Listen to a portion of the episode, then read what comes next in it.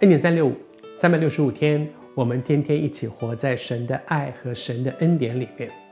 这几天我们分享到说，神透过先知责备以色列人说：“你们是怎么样的一群人？你们是自己选择一条错误的道路，然后要自食恶果，并且是自讨苦吃的一群人。”我真的觉得在那里面，我看到很多我自己啊。我到了六六十几岁，我觉得我回过头来看，在我人生当中，很多的时候真的就是那样。明明知道这件事情不对，可是当时我就说：“上帝，你不要管我。现在这件事你不要管我，你让我来。我我我我我就算错了，我我付代价嘛，我最后承担结果嘛。可是当我真的去承担那个后果的时候，我真的担不起。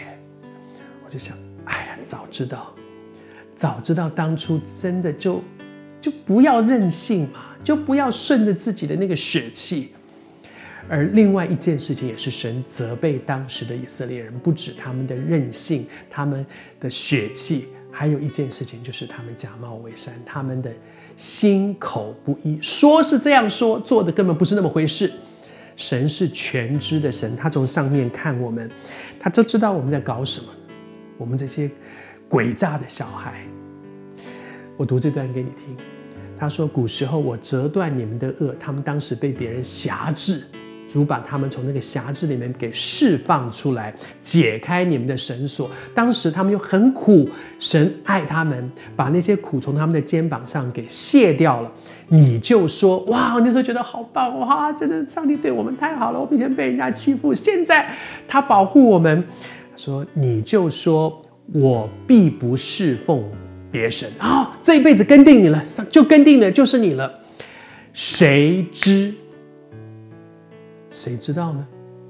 你们在各高岗上、各青翠树下屈身行，就是说你们很会说，说的很好听哇！我这一辈子我爱你，结果呢，你做出来的完全不是这么回事，情况根本不是这样。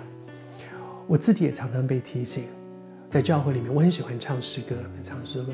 主啊，我爱你，主啊，我爱你。主说你，你是唱歌哈，你真的爱我？你爱我，你顺不顺服我呢？主啊，我的一生要给你用，嗯，真的吗？还是你的一生是给你自己用？主啊，我在唱诗的时候里面有很多很多主啊，我我要圣洁主，圣洁主，我要靠你过圣洁的生活。郭少安，你有吗？还是你打定主意，我就是要过我原来的生活。